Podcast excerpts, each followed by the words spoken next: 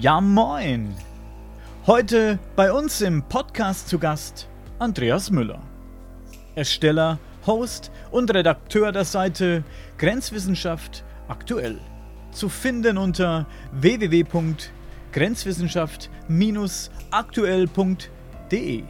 Und wir sprechen heute über das immer noch sehr spannende und aktuelle Thema Kornkreise. Hier noch ein kleiner Hinweis gleich zu Anfang. Andreas hält an der ein oder anderen Stelle im Podcast diverse Bücher in die Kamera. Die könnt ihr natürlich als Hörer des Audiopodcasts nicht sehen. Für diesen Fall werde ich euch die Bücher in der Podcast-Beschreibung verlinken. Oder ihr wechselt zum YouTube-Kanal und guckt euch dort den Videopodcast an. Und wenn ihr schon mal da seid, lasst uns doch gerne ein Abo da, drückt auf die Glocke und gebt uns einen Daumen nach oben. Vielen Dank an jeden, der das schon getan hat. Nun aber zu unserem Gespräch mit Andreas Müller. Als erstes wollte ich natürlich von ihm wissen, wie und wann er überhaupt auf das spannende Thema Kornkreise gestoßen ist.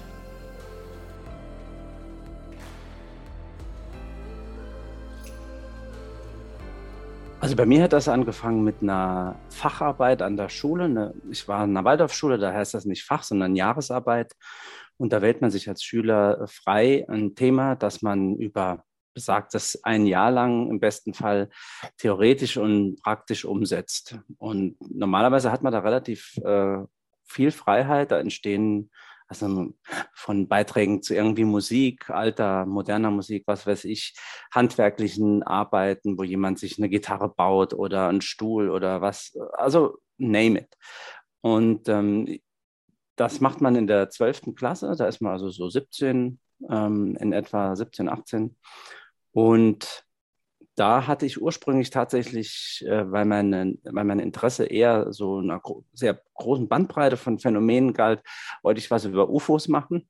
Man braucht aber auch an der Waldorfschule für diese Jahresarbeit einen Betreuungslehrer und auch selbst an der meistens ja so in vielen Sachen so aufgeschlossenen Waldorfschule ähm, gab es keinen Lehrer, der das Thema Betre UFOs betreuen wollte. Und sogar von Mathe- und Physiklehrern hieß es ja, da werden sie hier auch keinen finden und das ist zu theoretisch, wie will man das praktisch angehen? Die hatten natürlich jetzt auch keine tiefere äh, Fachkenntnisse über UFOs. Ähm, und ich persönlich äh, damals auch noch nicht. Das war ja, ähm, ich habe äh, irgendwie die, die gängigen Zeitschriften gelesen und hatte irgendwie Sammelbücher, ähm, aber noch, äh, das ist ja schon ein paar Jährchen her. Und dann habe ich aber durch die Literatur von den Kornkreisen äh, ja erfahren, die damals noch sehr viel so als die Landesspuren der UFOs galten, in dem Kontext hat man dann natürlich in den entsprechenden Büchern darüber gelesen und dachte mir so, ja, das ist ja ähm, perfekt eigentlich, weil das Phänomen sich ja äh, nicht wie UFOs, die davonfliegen oder nur kurz gesehen werden und ich selbst hatte noch keins gesehen und so weiter und so fort. Die Kreise, die, die, die da in den Feldern liegen, die sind ja da. Die kann man als, äh, als Phänomen an sich nicht wegdiskutieren. Und man kann sie ja besuchen, man kann sie anfassen, man kann sie was auch immer damit tun, vermessen. Äh, und das war im Prinzip für mich die ideale, äh, das ideale Thema dann für diese Arbeit. Und dann sagten die Lehrer noch sozusagen, um das so ein bisschen zu erschweren, ja, dann musst du aber auch nach England fahren und dir das vor Ort anschauen. Und das war für mich natürlich mehr Einladung und Aufforderung als Hindernis. Und ähm, bin dann 1994 zum ersten Mal äh, mit dem Bus äh, ins Kornkreisland gefahren, nach Wiltshire in England. Und habe mir da, weil ich schon damals so ein bisschen diese, ähm, was ich heute ja immer noch verfolge, den wissenschaftlichen Ansatz ähm, verfolgt und habe mir gesagt, wenn ich jetzt nach England fahre und sehe hier nur Dinge, die ich mir mit irgendwelchen Jungs und Studenten mit Brettern und, äh, und Studenten, die irgendwie da nachts äh, im Kreis laufen, erklären kann, dann war es, da war das ein schöner Urlaub, aber ich muss da nicht wiederkommen dafür.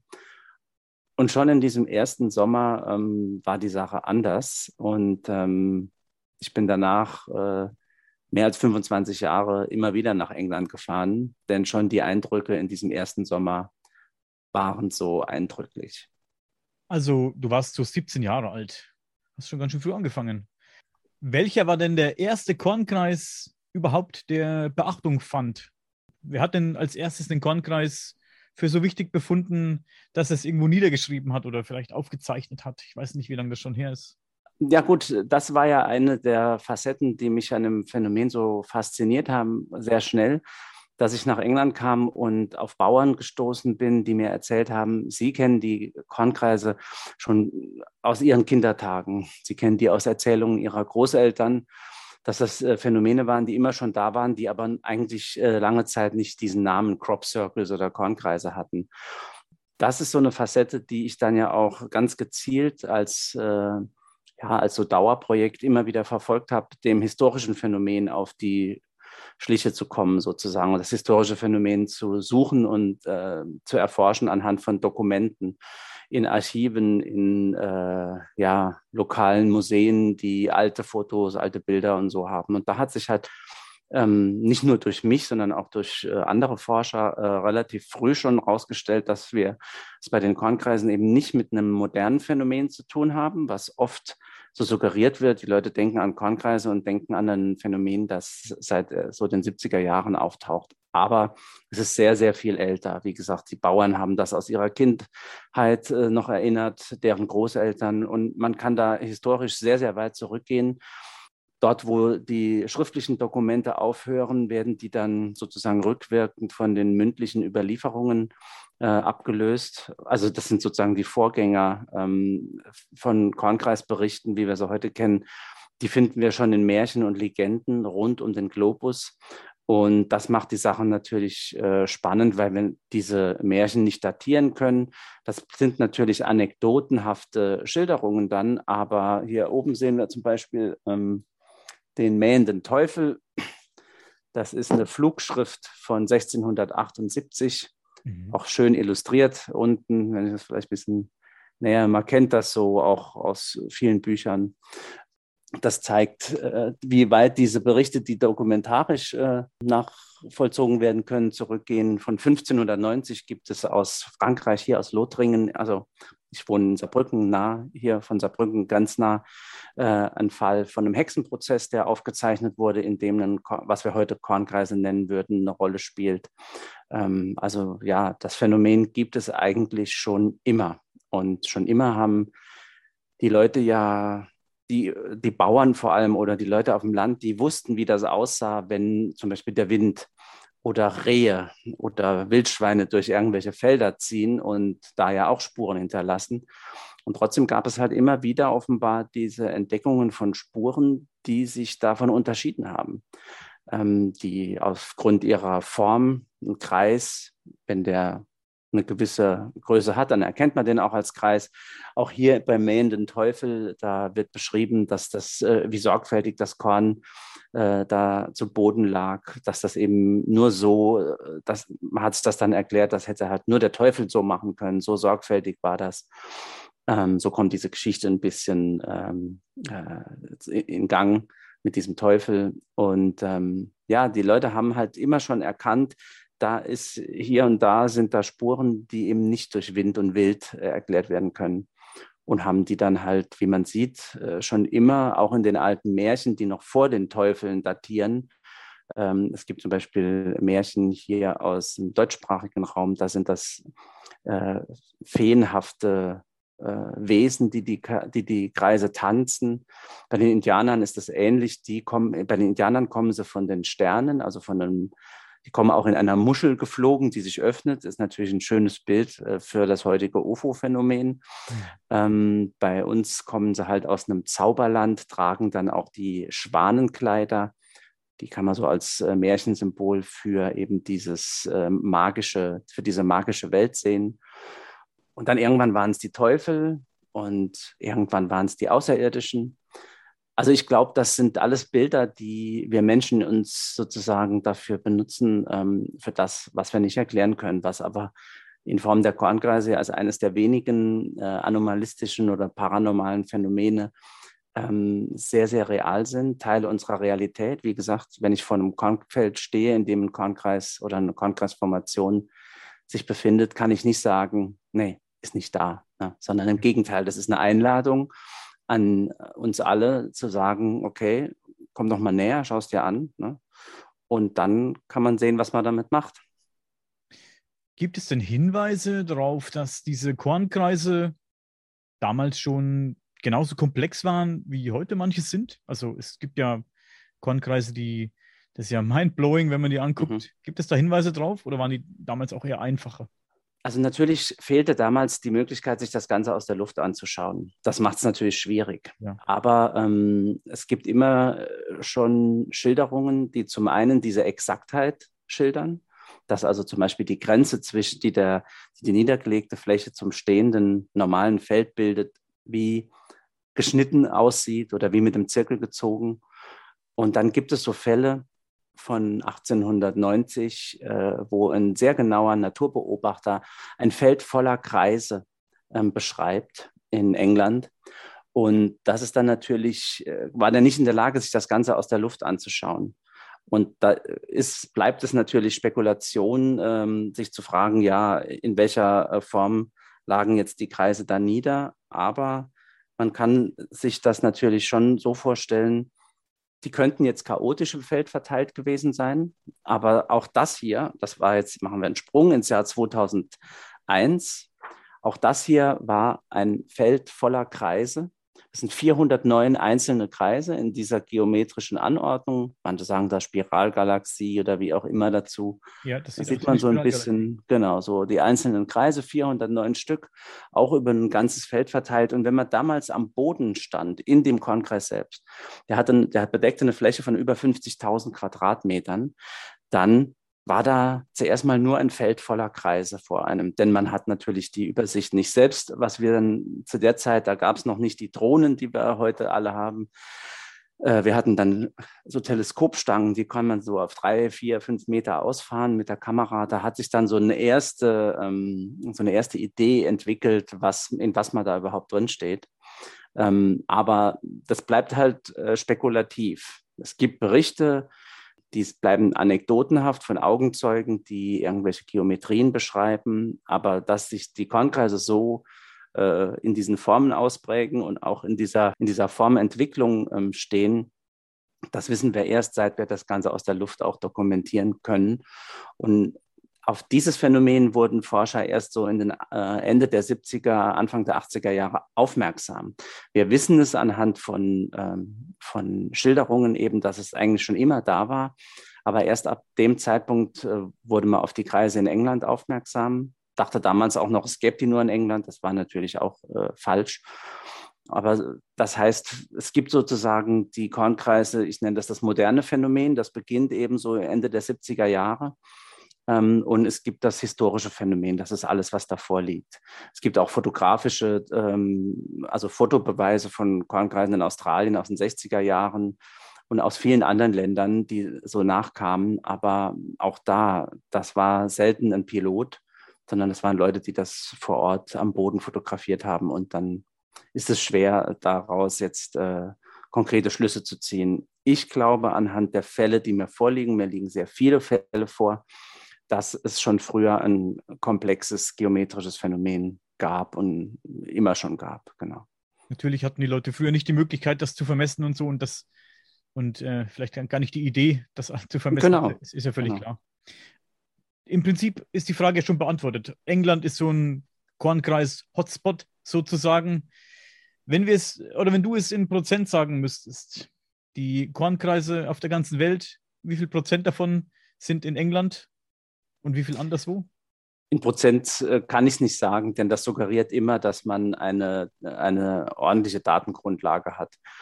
Man kann einfach sagen, dass die absolute Mehrheit in England bekannt ist, will ich es auch mal sagen. Denn man muss es ja sehen, die Kornkreise und auch das, die, die Erforschung dieses Phänomens äh, erfordern dass es Leute gibt, dass es eine, eine, forschende Infrastruktur dafür gibt, die sich um dieses Phänomen kümmert. Und es gibt, äh, wie du selbst sagtest, es gab Zeiten, da war das Phänomen nicht im Bewusstsein der Menschen, also hat sich auch niemand darum gekümmert. Oder es gibt Länder, wo man einfach auch andere Sorgen hat äh, um sein Feld, als ob das jetzt im Kreis äh, niedergedrückt ist äh, und das zu dokumentieren. Ähm, einfach beim weil das äh, Länder sind, denen es wirtschaftlich oder, oder auch äh, was die Nahrungsgrundlage angeht, schlechter geht als uns. Ähm, in anderen Fällen, zum Beispiel gab es in der Sowjetunion, also ich hatte äh, schon relativ früh Kontakt mit, äh, mit, ähm, mit, mit, Landarbeitern, die früher in der Sowjetunion, teilweise in der Ukraine äh, und in Russland gearbeitet haben.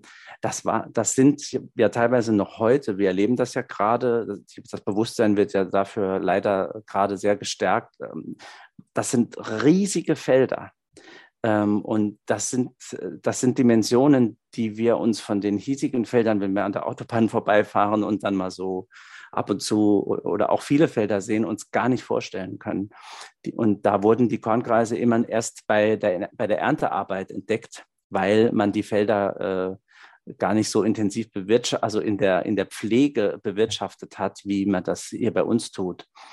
Und dann haben mir der, der Mähdrescherfahrer gesagt, ja, wir haben die, wir haben die Kreise immer beim Mähen entdeckt. Und in den 70er Jahren in der Sowjetunion, da hatte ja natürlich niemand irgendwie eine Kamera oder so dabei. Das Interesse war ja auch nicht da.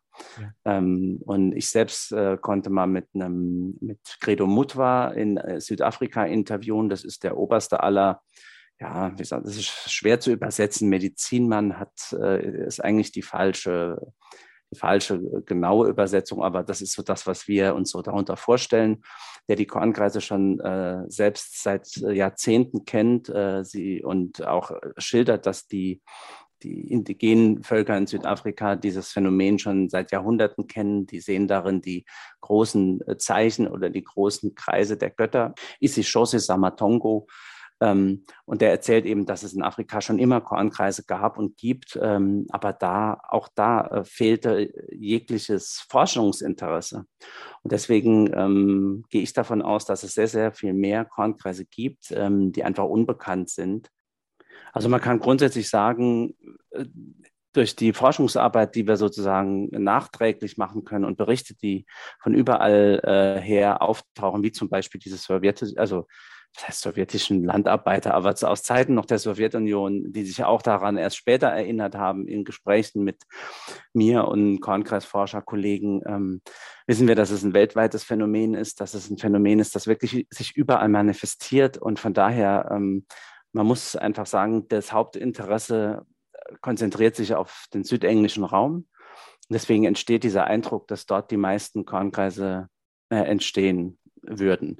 Und das tun sie sicherlich äh, irgendwie auch, aber man muss, man darf da den Aspekt natürlich nicht vergessen, dass dort, wo sich das Interesse konzentriert, und auch der, man kennt das ja auch, äh, es ist so ein in die Köpfe gesetzter Claim, Kornkreise, das ist ein, irgendwie ein englisches Phänomen aus Südengland, äh, dass es die in Japan gibt, in Afrika, in Norwegen und so, das ist eigentlich bei den Leuten, äh, bei den meisten nicht so im Kopf und deswegen ähm, konzentriert sich da das Interesse darauf. Und natürlich, ähm, das ist vielleicht eine Facette, wo wir nachher drauf zu sprechen kommen, konzentriert sich da natürlich dann auch die Aktivitäten derer, die versuchen, dieses Phänomen zu imitieren und dadurch natürlich auch massiv die Zahlen in die Höhe treiben. Also ich glaube, ähm, es liegen einfach, weil die Kornkreisforschung ist eine, ist eine und das meine ich im besten Sinn und zähle mich da auch dazu, ist eine Laienforschung. Also die wird nicht äh, von irgendeiner, äh, in irgendeiner Form finanziell unterstützt. Die bemüht sich äh, bei den einen oder anderen um eine Wissenschaftlichkeit, aber es gibt keine Forschungsgelder dafür. Ich glaube, es gibt eine, eine große Dunkelziffer an Kornkreisen, die wir nicht kennen. Und das Phänomen konzentriert sich oder die Aufmerksamkeit auf das Phänomen fokussiert sich im südlichen England, das stimmt ob das automatisch bedeutet, dass, das, dass alle Kornkreise, die dort auftauchen, auch die Kornkreise sind, die die Forschung oder Forscher wie mich interessieren, das steht auf einem anderen Blatt. Mhm. Ich glaube, es ist nicht so. Ist so ein Hotspot England, kann man sagen, trotz allem. Ist es denn auch so, dass man sagen kann, zu einer bestimmten Jahreszeit treten diese Kornkreise vermehrt auf? Kann man das auch sagen, ja? Natürlich, weil die Kornkreise natürlich auch das Korn brauchen, sozusagen. Also, aber auch da ist es so, wenn wir jetzt bei Südengland bleiben, um das Ganze nicht äh, zu komplizieren, kompliziert zu machen, ähm, wir haben Kornkreise, sobald das Getreide hoch genug ist, dass, wenn Teile davon niedergedrückt werden, sich eine, ein Unterschied abzeichnet. Ähm, also wir haben, wir hatten schon Kornkreise entdeckt, die waren in kleinen Keimlingen, da war das Getreide erst so hoch. Und wir haben die nur gesehen bei einem bestimmten äh, Tageslicht, bei einem bestimmten Sonnenstand. Und danach war das dann, wenn die Sonne dann höher stand, äh, der Kreis wie nicht vorhanden. Denn normalerweise ist das ja ein Höhenunterschied von, sagen wir mal, einem Meter. Ja. Das das, das stehende Getreide. Aber ähm, sobald das losgeht, das geht so im ähm, Anfang bis Mitte April geht das los. Dann gibt es ja auch die Rapsfelder, die eine entsprechende Höhe erreichen, relativ schnell. Da entstehen oft die ersten äh, Kornkreise so drin, die man so entdeckt, weil sich das dann auch besonders gut abzeichnet ähm, in so einem gelben Feld. Und die Kornkreissaison, die typische Kornkreissaison endet halt mit den Erntearbeiten und die sind in unseren Breitengraden ja, da beginnen die, die ersten äh, Erntearbeiten von Gerste, das ist schon Ende Juli. Mitte Juli äh, ist natürlich immer von der, von der Witterung abhängig, aber meistens geht die Kornkreissaison hier bei uns äh, so im Mitte August dann doch zu Ende, weil dann die meisten normalen Felder äh, abgeerntet sind. Und dann gibt es dann nachher zwar wieder Maisfelder, aber da haben wir in den hiesigen Breitengraden relativ wenig Kornkreise drin. Das kommt mal vor, aber das ist eher ein Phänomen, was wir in den USA, in Amerika oder auch in anderen Ländern beobachten. Hätte ich vielleicht ein bisschen weiter ausführen sollen, meine Frage. Es besteht ja natürlich auch die Möglichkeit, dass der Kornkreis auch erscheint, zum Beispiel auf der blanken Erde oder im Schnee. Ne? Das genau. Das also das, der, der, Name ist tatsächlich ein bisschen irreführend, denn ähm, die meisten kennen ja auch schon die, die komplexeren äh, Kornkreisbilder, muss man ja fast sagen. Das sind weder äh, nur Kreise, noch äh, ist das, findet sich das nur im Korn. Also wir finden das in jeglicher Form von Vegetation. Wir hatten das schon in Erdbeerfeldern, in Kartoffelfeldern, in ähm, Reis, das ja so eine Wasserbewirtschaftung, also so eine, so eine Flutbewirtschaftung ist. Wir haben das in normalen ähm, äh, Grasflächen. Äh, man findet das im Gestrüpp. Äh, das ist natürlich immer klar, je, je dichter so ein Feld und je, je, je größer eine dicht bewachsene Fläche ist, desto stärker ähm, ist der Kontrast, wenn ich da was oder wenn sich da was drin einprägt.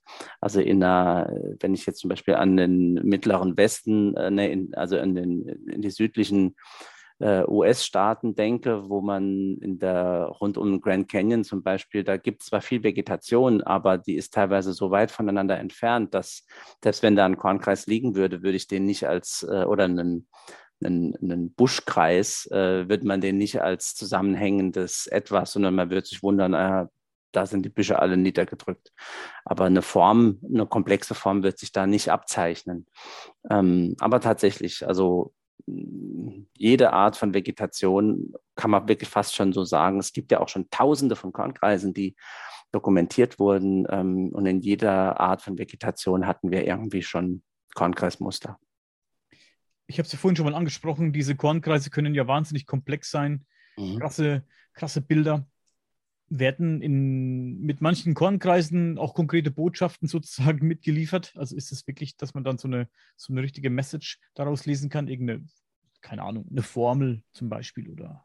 Ja, definitiv. Ähm, aber da stellt sich natürlich, also für mich ist eine, vielleicht muss man da eine Frage vorwegstellen, die wir grundsätzlich für viele Sachen, über die wir bestimmt noch reden, ähm, gilt ich habe das äh, am Anfang bei mir schon erzählt, als ich nach England gefahren bin, habe ich mir die Frage gestellt, das, gibt es hier überhaupt ein Phänomen? Gibt es hier ein Phänomen, das äh, es zu erforschen wert ist? Oder ist alles äh, wirklich rational und in dem Fall dann banal erklärbar, weil da Leute mit Brettern und Seilen durch die Felder stapfen? Diese Frage muss man sich beantworten. Und für mich äh, ist es auf einer ganzen Bandbreite, vieles, worüber wir heute Abend bestimmt auch noch reden werden, äh, nachweislich, es gibt ein Phänomen, ein echtes Phänomen, also ein nicht von Menschen mechanisch erzeugtes Phänomen. Aber es gibt eben auch dieses andere etwas, äh, Kornkreise, die von Menschen mechanisch erzeugt werden gibt mittlerweile da Leute und Gruppen und Personen, die das auf fantastische Weise können, ähm, die auch ganz tolle Kornkreiskunst, kann man das nennen, äh, zu Felde bringen, wo man aus dem, aus dem Kunstaspekt raus auf jeden Fall sagen kann, Hut ab. Aber das ist nicht das Phänomen, was mich und viele andere Forscher interessiert. Und es ist aber unheimlich schwer, diese beiden Phänomene äh, vor allem in der öffentlichen Diskussion und Kommunikation gerade an Laien, und das meine ich nicht despektierlich, sondern tatsächlich an Leute, die sich einfach mit Kornkreisen nicht so intensiv auskennen, ähm, zu kommunizieren, dass es diese beiden Dinge gibt und dass man trotz der Meisterfälscher, die es tatsächlich gibt, ähm, dass die Faszination am echten Phänomen nicht verloren hat, sich aber auch nicht von jedem niedergelegten Kornhalm irgendwie an der Nase rumführen lässt. Und ähm, für mich gibt es eben diese beiden Dinge, die sind auch ähm, mit, äh, wenn man einen großen Aufwand betreibt, auch sehr klar voneinander zu unterscheiden. Aber eben jetzt nicht so, dass mir jemand irgendwie ein Foto schickt und sagt, was ist denn hier los? Ne? Ist das echt oder falsch? Mhm. Da braucht es wirklich eine sehr intensive Auseinandersetzung damit und, und die findet in den aller, allerwenigsten Fällen dieser, also allein in meinem Archiv habe ich über 7000 Kornkreise dokumentiert. Aber die wenigsten, also ich habe selbst zwar schon hunderte und sicherlich auch schon über tausend Kornkreise selbst gesehen, aber ähm, für, die, für die Tausende, die, die wir kennen und für viele auch der spektakulären Formationen liegen einfach nicht die notwendigen Informationen und Daten äh, vor, dass wir die schlussendlich äh, beurteilen könnten. Ja. Und dann sind wir jetzt bei deiner Frage. Ja, es gibt diese Kornkreise, die Botschaften beinhalten. Es gibt geometrische Botschaften, geometrische Zahlenverhältnisse. Es gibt Kornkreise, die die Zahl Pi auf sehr komplexe Weise äh, kodieren. Man muss dann irgendwelche Bögen abzählen und dann kommt man auf die einzelnen Facetten der, der Pi-Zahl. Ähm, es gibt ja auch die berühmten äh, Kornkreise von ähm, das kennt wahrscheinlich jeder, der sich irgendwie auch, äh, und wenn es nur im Internet äh, auf YouTube damit beschäftigt hat, es gibt dieses Alien-Gesicht mit, das hält so eine Datenscheibe einem entgegen. Ja. Ähm, natürlich ist das eine Botschaft. Also nicht nur, dass man da einen Alien sieht, wie wir uns alle so schön vorstellen, diese Grace, sondern der hält auch diese Scheibe einem entgegen und diese Scheibe kann man sogar binär lesen.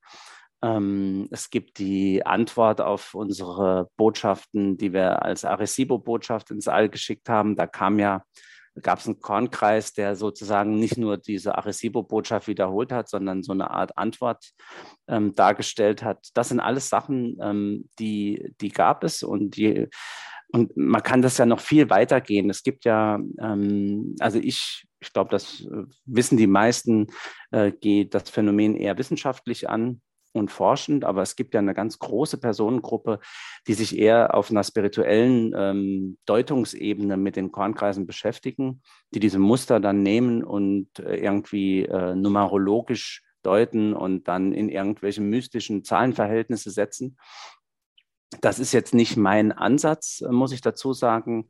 Aber um die Frage zu beantworten, muss ich ganz klar sagen, ja, es gibt diese Kornkreise, die diese Botschaften beinhalten. Es stellt sich halt die Frage, ähm, sind das, äh, sind das tatsächlich dann auch echte Kornkreise oder gibt es vielleicht noch eine dritte Facette ähm, zwischen diesen zwei echtes Phänomen, menschengemachte, wie auch immer, Fälschung, Kunst, das soll jeder für sich entscheiden.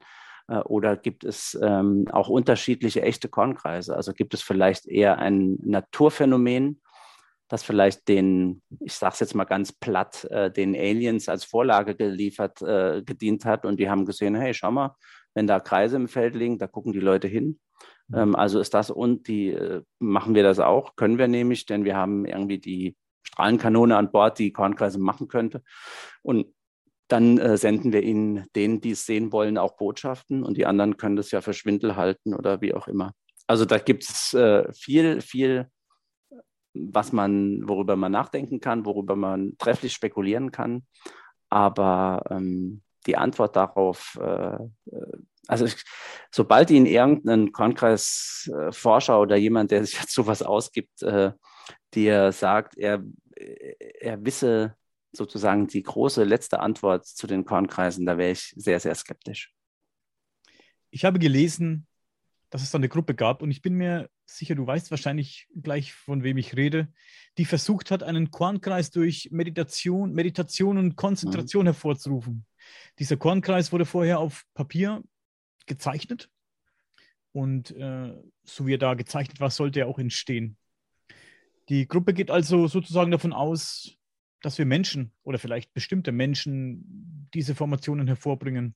Mhm. Und laut eigener Aussage ist dieses Experiment auch geglückt. Also dieser Kornkreis entstand angeblich. Ich kann es nicht verifizieren. Ich weiß nicht, ob mhm. du da irgendwelche Infos hast, aber ich Doch. denke, du weißt wahrscheinlich, worum es da geht. Ja. Also ich habe in meinem, ich habe da zwei Bücher zum Thema geschrieben. Da geht es in einem Buch auch um diese, um die, genau diese Facette.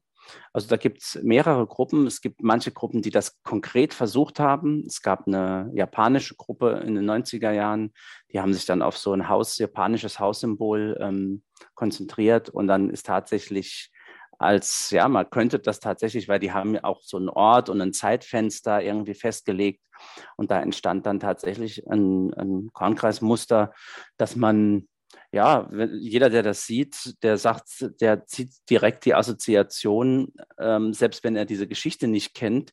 Ich versuche mal gerade, während ich erzähle, das zu finden im Buch zieht er diese Assoziation, würde man sagen, ja, das hat, äh, das sieht so aus wie so ein japanisches Haussymbol und das hat auch äh, den Namen äh, Origami bekommen, mhm. weil es eben diese ähm, formell, ich versuche es jetzt zu sehen, wenn ich dir das zeige, wirst du direkt sagen, ja.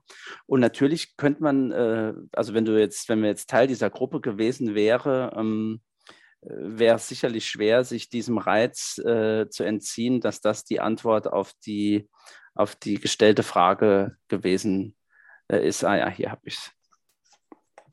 Also ich denke, äh, da denkt man sehr leicht an einen Origami-Faltvorlage ja. äh, und Definitiv. ja. Und so gab es verschiedene, verschiedene weitere Experimente auch, die immer mal wieder äh, mehr oder weniger gelungen sein sollen. Aber es gab auch unheimlich viele Versuche, die eben nicht gelungen sind ne, in diese Richtung. Also dass man das jetzt äh, äh, dass man das jetzt allgemein vorgeben könnte und sagen, ja, so entstehen die Kornkreise. Ähm, das ist schwierig und ist auch natürlich ein, da kann man ganze Sendungen drüber machen, denn auch die, äh, diese Sache in, in Chilbolden, da lagen die Kornkreisantworten auf die Arecibo-Botschaft, die wir ins All geschickt haben. Da könnte man natürlich auch sagen, es könnten zum einen natürlich Fälscher gemacht haben, das wäre die einfachste Erklärung. Das zweite wäre, äh, ja, da hat irgendwelche Außerirdische haben, dass die schon hier sind, tatsächlich uns als Botschaft geschickt. Oder man könnte drittens, äh, kann man das auch so lesen und das habe ich auch in meinem Buch erläutert, äh, diese, diese Idee, dass es tatsächlich, dass, die, dass diese beiden Muster, die wir da sehen, die erfüllen alle unsere Vorstellungen, fast schon kinoreifen Klischeevorstellungen vom First Contact, ähm, dass das vielleicht wir selbst waren, der diese Kornkreise erschaffen hat. Ähm, weil ja auch die Kornkreise, äh, auch wenn das in meiner Wahrnehmung nicht zwingend so äh, der Fall ist, aber auch immer mit UFOs und Aliens assoziiert werden. Ähm, und das, wenn man diesen Weg geht, wäre das durchaus ein interessantes Gedankenexperiment. Diese zwei Gruppen, die hier versucht haben oder angeblich erfolgreich versucht haben, diese Kornkreise zu erschaffen, durch ihre Meditationen und mhm. ihre Dinge, die sie da getan haben, eigentlich ist ja der Fall gelöst, wenn man, wenn man so sieht. Da wäre der Fall ja gelöst, wenn es wirklich so ist. Man kann es nur nicht verifizieren, weil vermutlich keiner eine Kamera drauf gehalten hat auf mhm. dieses Feld. Du sagtest, du hast ja davon gesprochen, dass sogar so ein Ort sich überlegt wurde, wo das dann erscheinen soll. Genau. Hätte man das ja eigentlich filmen können? Hätte man sicherlich äh, in dem Fall konkreter, genauer planen können. Aber der gute Spruch hätte, hätte. Fahrradkette. Fahrradkette. Und vor allem diese Gruppe hat das ja dann nachher, ähm, soweit ich weiß, auch, auch nochmals versucht und dann war dann eben weniger erfolgreich. Und es gab dann, ja, also das ist, denke ich, das, das, da gehen wir natürlich weg von der überprüfbaren Forschung, die man betreiben kann, ähm, hin zu einer Sache, wo ich natürlich auch auf die Suche nach, äh, nach, nach Antworten gehe. Es gab Gruppen, die haben das versucht ähnlich zu machen. Die haben sich dann zum Beispiel ein Sonnensymbol gewünscht. Und am nächsten Tag äh, ist tatsächlich der Kornkreis, der am nächsten Tag in Südengland, also die Gruppe war in Südengland, hat für die Kornkreise, hat sich ein Sonnensymbol gewünscht. Und am nächsten Tag gab es dann tatsächlich ein neuer Kornkreis den man ja als Sonnensymbol deuten könnte, aber vielleicht auch als vieles anderes. Was ich meine ist, da begeben wir uns auf, äh, auf, äh, auf ein Gebiet, das nicht mehr äh, empirisch überprüfbar ist. ja, was, was bedeutet ein Kreis? Ne? Was stellt ein Kreis dar? Ja. Das ist ja schon sehr groß. Und in meinem Buch sind, oder nicht nur in meinem Buch, sondern wenn man sich, man Kornkreise googelt, dann trifft man auf hunderte von Sonnensymbolen. Ne? Also da muss ich, da muss ich jetzt zum Beispiel im, im Buch sicherlich nicht lange suchen und selbst, selbst Kornkreise, die ich persönlich jetzt nicht direkt als Sonnensymbol äh, deuten würde, mag vielleicht jemand anderes äh, als Sonnensymbol sehen oder sagen, ja, aber das ist ja nicht direkt die Sonne, aber irgendwie die Sonnenbahn, die sie zieht. Ja. Also es gibt, ja, das ähm, ist schwierig. Und ich halte das persönlich für einen spannenden Aspekt. Ich habe auch schon an so Experimenten teilgenommen. Leider waren die nie erfolgreich. Für die Teilnehmer dieser Experimente, die erfolgreich waren, war das natürlich ein tolles Ding. Ähm, und das will ich auch gar nicht äh, kleinreden, aber es ist einfach eine Situation, die jetzt nicht verallgemeinert werden kann. Man kann nicht sagen, naja, Leute, wenn ihr in England seid, dann setzt ihr euch eben auf einen schönen Hügel und meditiert über, egal wer, sucht euch vorher ein Symbol aus, meditiert äh, und dann manche Gruppen, die dann behaupten von sich äh, erfolgreich gewesen zu sein, die haben auch äh, ewig gewartet, bis dann endlich ein Sonnensymbol kam. Ne? So, so, wo dann die Kausalität äh, langsam so dahin ging. Dann gilt es aber auch zu überprüfen oder zu erforschen, warum dem so ist. Wenn sich Menschen hinsetzen können, meditieren und dann entsteht ein Kornkreis, ist das eine Laune der Natur, in Anführungszeichen, sagen wir mal, oder das gilt es ja dann zu überprüfen. Hat das einen, hm. einen tieferen Sinn, dass es so ist? Das wäre dann auch wieder ein also es, gelöst? Es gibt tatsächlich, könnte man so sagen, das wurde jetzt noch nie so genannt, aber es gibt äh, viele Facetten des Kornkreisphänomens. Da könnte man so eine eigene Abteilung, äh, Kornkreis, äh, ich bringe es mal auf einen ganz äh, kleinen Nenner, Kornkreispsychologie mhm. ähm, damit machen. Das ist die Frage, wie gehen die Leute persönlich damit um? Aber eben auch solche, solche Facetten. Es gibt auch Kornkreisfälscher, die behauptet haben, äh, sie hätten äh, Kornkreise gemacht, wo sie gar nicht wussten, wie sie auf dieses Muster kamen oder sie wollten ein Muster in ein Feld legen äh, und sind da hingekommen und da war der Kornkreis schon fertig, den sie sich selbst zu Hause irgendwie ausgedacht haben. Also solche Geschichten und das, äh, die gibt's, die gibt's viele und da kann, da gibt es sicherlich noch mehr Theorien dazu. Ähm, so fix und klar, dass man jetzt sagen kann, okay, wir fahren nach England und wir machen das so und wir stellen Kameras auf. Das wurde, wurde auch schon natürlich gemacht. Ähm, aber ist die Sache nicht, dass man das jetzt äh, konkret äh, in Projekte gießen könnte, die dann auch, äh, weil versucht wurde das, aber das ist jetzt, das scheint jetzt nicht eine der Grundlagen des Kongressphänomens zu sein. Es ist eher so ein interessanter äh, Nebenaspekt. Und wir kennen das ja von vielen äh, anomalistischen, paranormalen, wie auch immer man das nennen will, Phänomenen, dass äh, ja, die bestehen nicht nur aus einer Sache, die wir verstehen, sondern auch aus, vor allem aus ganz vielen Facetten, die wir eben nicht verstehen. Ja. Mhm. Ganz klar. Und die uns teilweise auch in den, nicht in den Wahnsinn, hoffentlich nicht, aber die uns teilweise auch mit uns spielen. Ähm, und ja, die, diese Trickster-Komponente, das ist ja eine, eine, Sache, die von Kritikern und Skeptikern gerne verlacht wird. Ähm, oder auch die Qualität von äh, anomalistischen Phänomenen, dass man das Gefühl hat, je mehr man sich versucht, ihnen wissenschaftlich, empirisch zu nähern, desto mehr ziehen sie sich zurück. Ähm, das ist eine Sache, die ich aus eigenen Beobachtung äh, ganz klar bestätigen kann, die aber nicht so einfach zu erklären ist im Sinne von, ja, dann überleg dir mal, warum die weniger wird, wenn du sie versuchst, äh, wissenschaftlich zu untersuchen. Ähm, da liegt es natürlich ganz rational nahe, ähm, dass da irgendwo äh, ein krummes Ding gedreht wird. Aber so einfach äh, ist das, ist die Gesamtfacette nicht.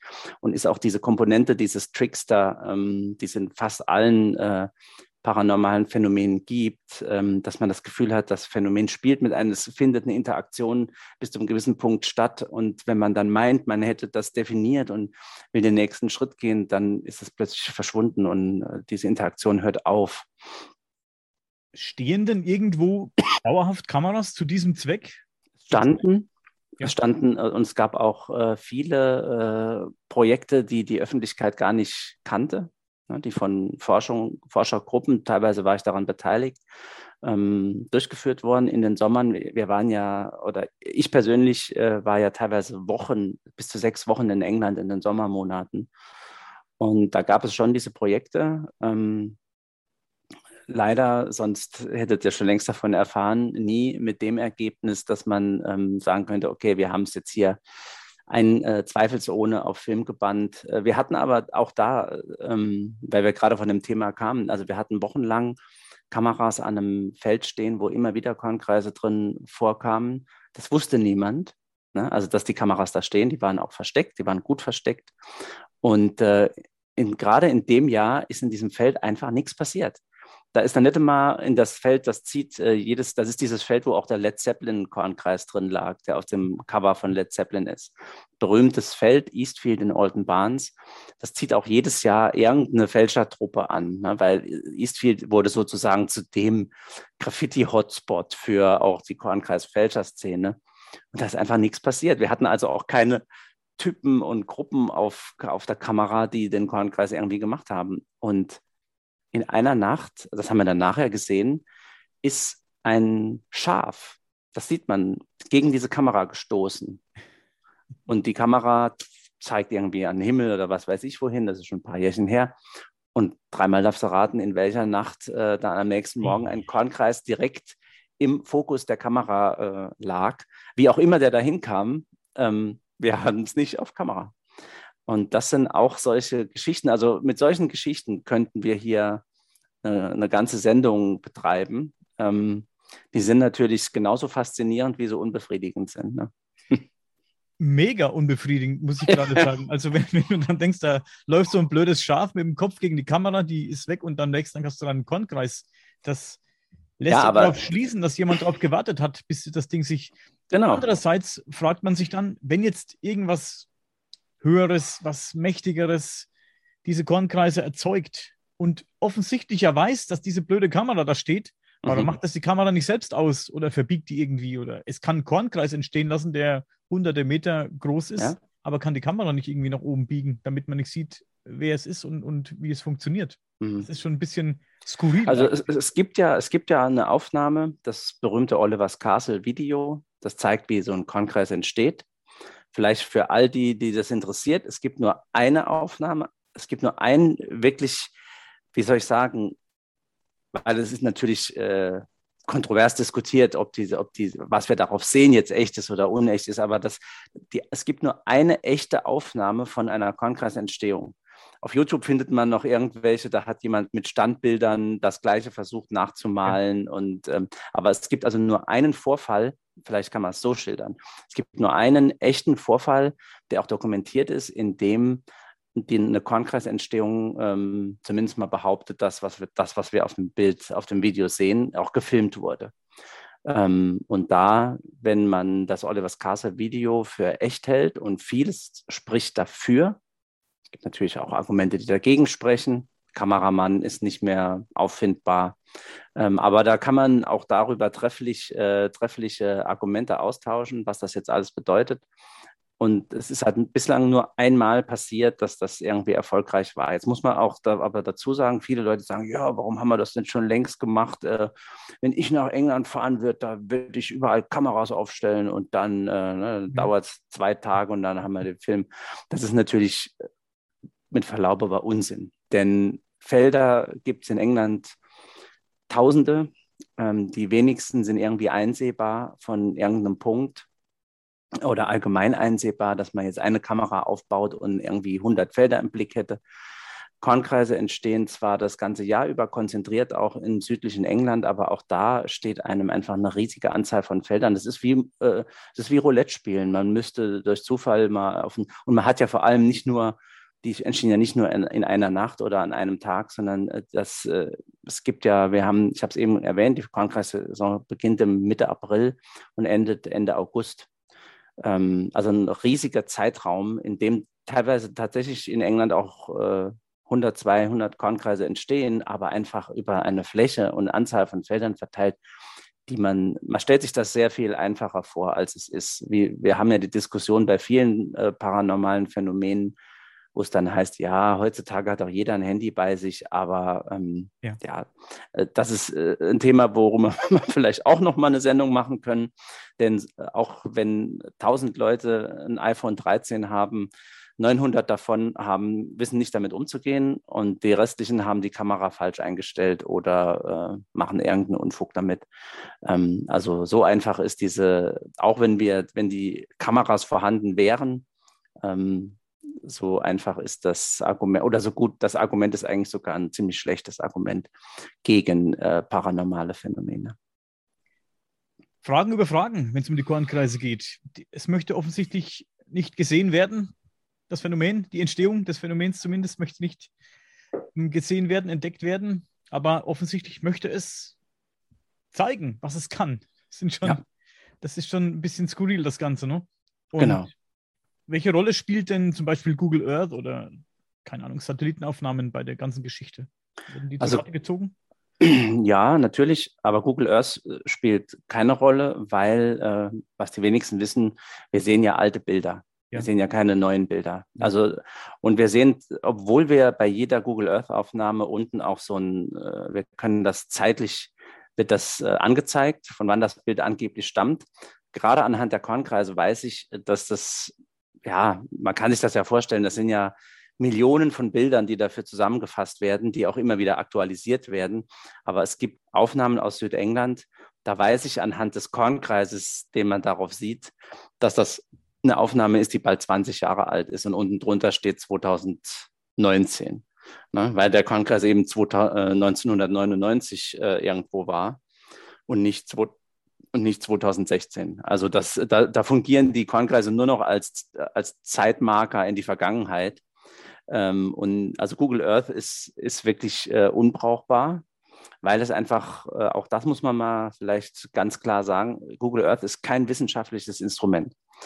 Ähm, auch wenn da manche Leute irgendwie auf die Suche nach abgestürzten UFOs gehen und äh, äh, nach Mustern auf dem Meeresboden schauen, äh, was wir da sehen, sind digital extrem äh, manipulierte, aber nee, manipuliert ist das falsche Begriff, äh, komprimierte und verarbeitete Daten. Und das ist kein, es gibt vielleicht wissenschaftliche Ansätze, mit denen man äh, für bei Google, mit Google Earth arbeiten kann. Das mag ich nicht ausschließen, aber für, also jetzt bleiben wir bei den Kornkreisen, dafür ist es unbrauchbar. Ähm, es gibt mittlerweile ähm, tatsächlich äh, Satellitenfirmen, das kriegen wir jetzt ja auch durch die äh, Ukraine, durch den Ukraine-Krieg ähm, äh, gezeigt, die wirklich tagesaktuelle Bilder liefern können die auch zivil zur Verfügung stehen. Aber das ist trotz allem äh, noch, äh, haben wir das gleiche Problem. Ich müsste das sozusagen durch äh, künstliche Intelligenz Algorithmen erarbeiten, die sich durch Tausende und Millionen von Aufnahmen arbeiten um dann im besten Falle eine Kornkreisentstehung. Äh, die Frage ist, was will ich auf den Bildern sehen? Den fertigen Kornkreis, das noch leere Feld, äh, dass ich die Zeit eingrenzen kann, innerhalb der der Kornkreis entstanden ist. Ja. Will ich die Entstehung sehen? Ähm, das ist äh, schwieriger, weil es meistens tatsächlich offenbar nachts passiert. Wir haben auch Ausnahmen, aber in der Regel scheint es nachts zu passieren. Und ich selbst hatte mal, äh, hatte mal Zugang zu, zu, zu Satelliten, äh, zu so einem Satellitensystem. Aber ich wusste ja nicht im Voraus, wo ein Kongress entsteht.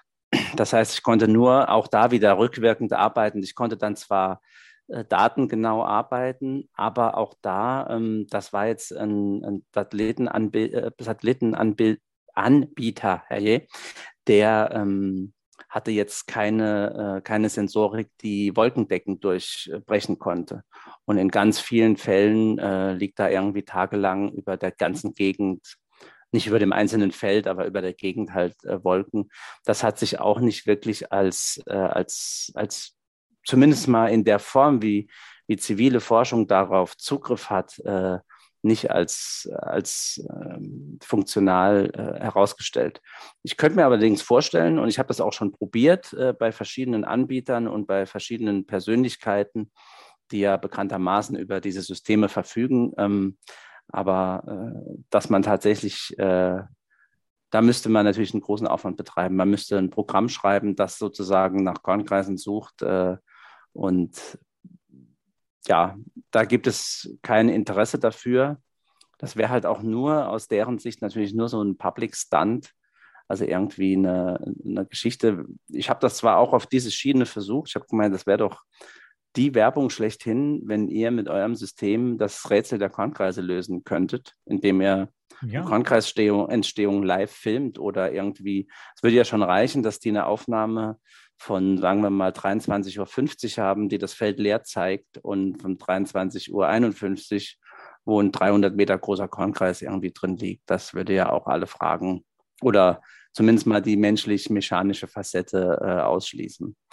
Aber so weit sind wir noch nicht. Äh, vielleicht äh, sind wir in fünf oder zehn Jahren weiter, dass diese Dinge, diese Technologien äh, uns äh, auf diese Weise zur Verfügung stehen. Momentan ist das noch nicht der Fall. Und es klingt immer einfacher. Ich habe diese Fragen sehr oft gestellt.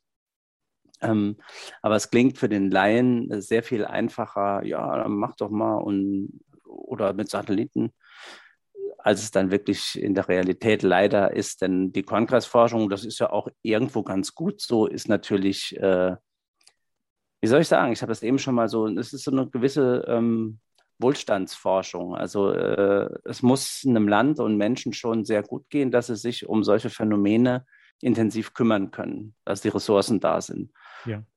Aus den Kornkreisen selbst ergeben sich auch keine, zumindest mal nicht auf den ersten Blick, irgendwelche ähm, Gewinnmöglichkeiten. Was habe ich davon, wenn ich jetzt weiß, wie die Kornkreise entstehen? Wissenschaftlich klar, aber da unterliegt das Phänomen noch zu stark dem Tabu die, das UFO-Phänomen tritt jetzt aus diesem Tabu heraus. Die Kornkreise sind dann noch voll drin und kommen da wahrscheinlich meiner Meinung nach auch nie heraus, dass das alles irgendwie Schwindel ist. Und äh, ja, da äh, erlauben sich die Engländer äh, jeden Sommer irgendwie einen Scherz und das schon seit äh, mindestens 50 Jahren, wenn nicht sogar noch länger. Also äh, das Phänomen ist auch zu, äh, zu anfällig für Schwindel und Trug. Ja. Und deswegen tun sich da unheimlich viele äh, auch unheimlich schwer damit, die, ähm, die Beweise für ein, die Existenz von einem, ich nenne es jetzt mal, echten Kernphänomen auch anzuerkennen, die wir Forscher ja schon seit vielen, vielen Jahren erbringen. Und das ist aber eine Realität, die muss man einfach akzeptieren ich glaube, wer sich damit beschäftigt, wer sich die Zeit nimmt, auch Experten auf den verschiedenen Gebieten, es gibt ja auch Veränderungen an den Pflanzen und Böden äh, in Kornkreisen, in manchen Kornkreisen, die wir so nicht im normalen Feld finden und die auch nicht durch Leute erklärt werden, die das mechanisch herbeiführen, dadurch, dass sie Getreide niedertrampeln mit Brettern, Walzen oder was auch immer bis hin zu diesem historischen Phänomen, den, den ganz vielen Augenzeugen, die Kornkreise schon in der Entstehung beobachtet haben wollen, auch eine ganz wichtige Facette, wie ich finde. Wenn, wenn wir aber sehen, wie leicht zum Beispiel ein Kornkreis herzustellen ist, also es ist ja tatsächlich im ersten Moment niederliegendes Getreide. Und wir Menschen haben immer schon äh, sehr einfache Wege gefunden, wie wir Geometrie in die Landschaft projizieren. Architektur macht im ersten Moment nichts anderes. Ähm, wir haben Steinkreise errichtet, die rund sind, die nach äh, Sonnenaufgängen ausgerichtet sind. Wir haben später französische Barock-Lustgärten angelegt, äh, wenn man da von oben drauf schaut. Hm. Hochkomplizierte Blüten, Blätter, Rosetten, alles Mögliche. Und das ist mit einer ganz einfachen Zirkelgeometrie angelegt worden, auf riesigen, in riesigen Dimensionen, Labyrinthe, durch die man durchgehen kann, obwohl niemand irgendwie eine Übersicht darüber hat. Die wurden ja vor zwei, drei, 400 Jahren auch nicht mit Laserpointern irgendwie ins, äh, in die Landschaft projiziert, sondern mit ganz, ganz einfachen Mitteln. Ah, jedes Bauwerk ähm, zeigt, dass, das, dass wir Menschen wissen, wie das grundsätzlich geht. Und deswegen, das Phänomen ist so leicht äh, reproduzierbar und hat dann ja auch den Vorteil, wenn ich mir fast jede Kornkreis-Doku, die man im Fernsehen sieht, kommt irgendwann mit der ganz neuen Idee, dass man sich Leute fragt, äh, dass man Leute darum bittet, ähm, die man irgendwie ausfindig gemacht hat, die Kornkreise machen können. Ja, mach doch mal für unsere Kamera einen Kornkreis, äh, lösen wir das Phänomen zum tausendsten Mal. Ähm, und dann machen die das auch. Ne? Und die machen das auch teilweise, dass, da kommen nicht irgendwie krumme Dinger dabei raus. Warum sollte das auch? Also warum sollte ein, da muss man äh, besoffen oder blöd sein. Also ich, ich selbst bin ja, äh, ich habe ja Grafikdesign studiert. Ich wäre wahrscheinlich ein guter Kongressmacher. Ähm, glaube ich, weil ich nicht nur weiß, äh, wie das nachher auszusehen hat, sondern einfach auch das grafisch wüsste, wie ich das umsetzen sollte. Also die, die reine Reproduzierbarkeit ist gar nicht die Frage, aber stellt natürlich für uns Kongressforscher ein großes Problem dar in der öffentlichen Kommunikation. Denn die Gegenseite, die sagt, ja, Kongresse sind alle von Menschen gemacht äh, und die lief, die hat es sehr einfach, ähm, mächtige Bilder zu erschaffen, indem sie Leute Kornkreise machen las lassen. Die können ja auch sagen, ey, komm, um, komm morgen Nacht um 12 Uhr an das Feld und dann machen wir einen Kornkreis. Mhm. Das kann ich als Kornkreisforscher nicht. Also da bin ich dem, dieser, von, von, der, von der Macht der Bilder bin ich dieser, und das sind ja die überzeugendsten ob man das jetzt will oder nicht, aber das sind ja bei uns allen meistens die überzeugendsten Beweise für irgendwas, Bilder. Ähm, die kann ich, die kann ich als Kongressforscher, der dann sagt, ja, aber wir haben da die Pflanzen analysiert und im Labor und da sind Veränderungen, das kriege ich nicht ausgewogen. Und ich glaube, das wird auch nie so passieren. Es wird immer die Leute geben, die sich die Zeit nehmen, und nicht nur die Zeit nehmen, das Phänomen zu betrachten, sondern auch die Hintergründe sich zu erarbeiten, zu verstehen, was haben die da gemacht, wenn die Pflanzen beprobt haben, was äh, zeigen die, pardon, was zeigen die Ergebnisse. Die werden dann verstehen, was ich und Kollegen als das echte Phänomen bezeichnen. Ganz viele anderen, denen ist es auch egal. Also es gibt auch so einen Kongress-Tourismus oder einen Kongress, ähm, Enthusiasten, den, die freuen sich an den Kornkreisen selbst, die gehen gerne in die Felder, die erleben gerne Natur, die, äh, die, die, die, die haben auch eine Freude und auch eine, eine, einen Gewinn daran, ähm, diese Muster äh, esoterisch zu deuten. Und das will ich gar nicht, ähm, das rede ich gar nicht klein oder ich sage auch nicht, das ist blöd. Ähm, es ist halt nicht mein Ansatz und ähm, es gibt ja auch Leute, die im Kornkreis ähm, meditieren. Ähm, und ich selbst kann das bis zum gewissen Punkt von daher nachvollziehen. Ich meditiere nicht im Kornkreis, aber allein in Kornkreisen zu sein und sich daran aufzuhalten, das ist ein Naturerlebnis und auch ein, ja, ein Raumerlebnis, äh, das man in unserer heutigen Zeit oft nicht hat. Und das ist ein Gewinn. Aber ob das jetzt die Intention des Phänomens ist, das sei mal dahingestellt.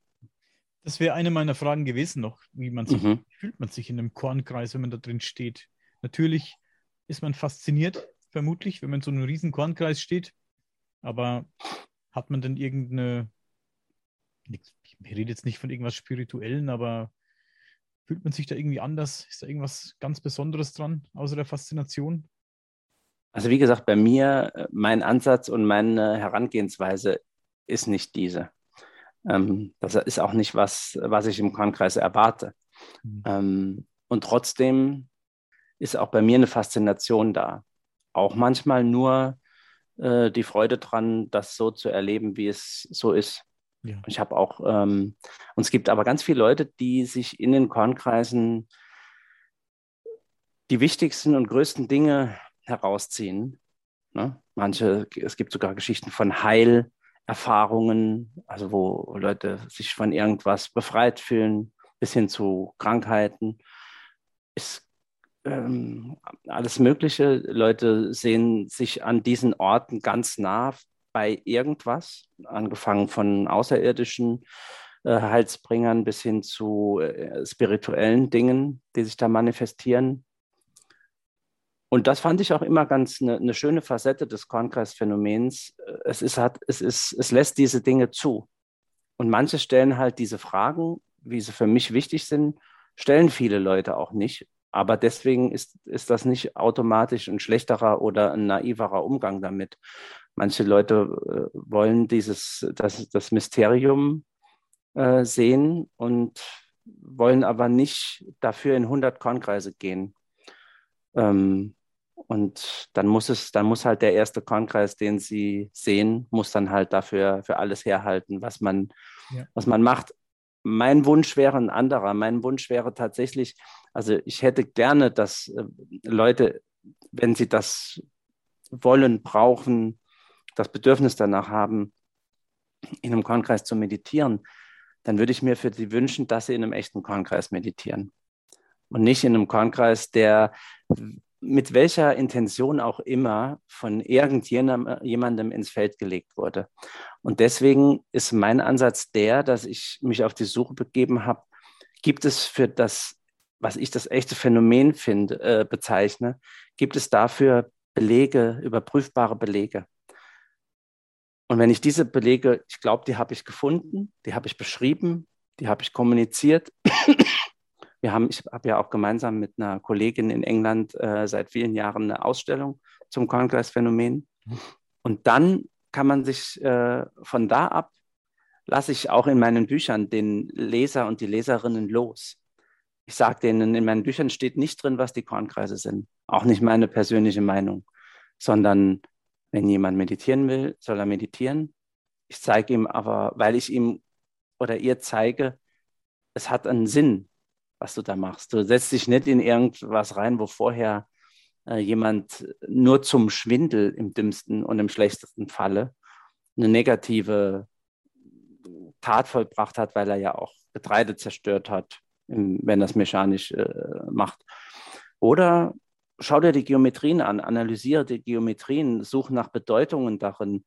Aber ich möchte, äh, ich persönlich möchte nicht meine Zeit darauf verschwenden, eine Bedeutung in einem Muster zu suchen, was irgendjemand mit, mit schlechter Absicht äh, sich aus irgendeinem Buch zusammengesucht hat und gesagt hat, ja komm, das da, das machen wir mal da ins Feld und dann schauen wir uns die Leute an, wie sie in unserem, also ziehen wir da sozusagen negative Energie raus, ähm, indem wir die Leute äh, uns angucken und drüber lachen. Ne, dass die jetzt äh, ja. da im Kongress meditieren, den wir vorher gemacht haben.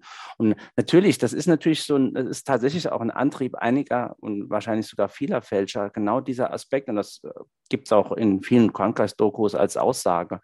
Ja, wenn wir dann sehen, dass in unserem Kongress meditiert wird und äh, dass dann Leute sagen, ähm, das könne nur das Werk von übermächtigen oder übersinnlichen Wesenheiten sein. Das pusht uns dann. Ja, muss ich dann sagen, okay, wenn es das dann ist, bitte.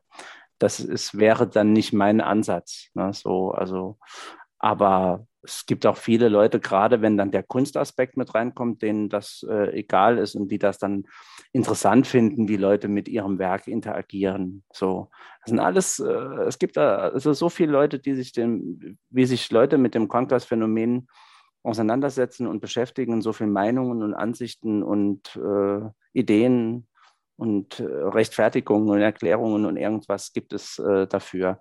Was aber bleibt, sind eben diese Facetten, die man äh, empirisch untersuchen kann.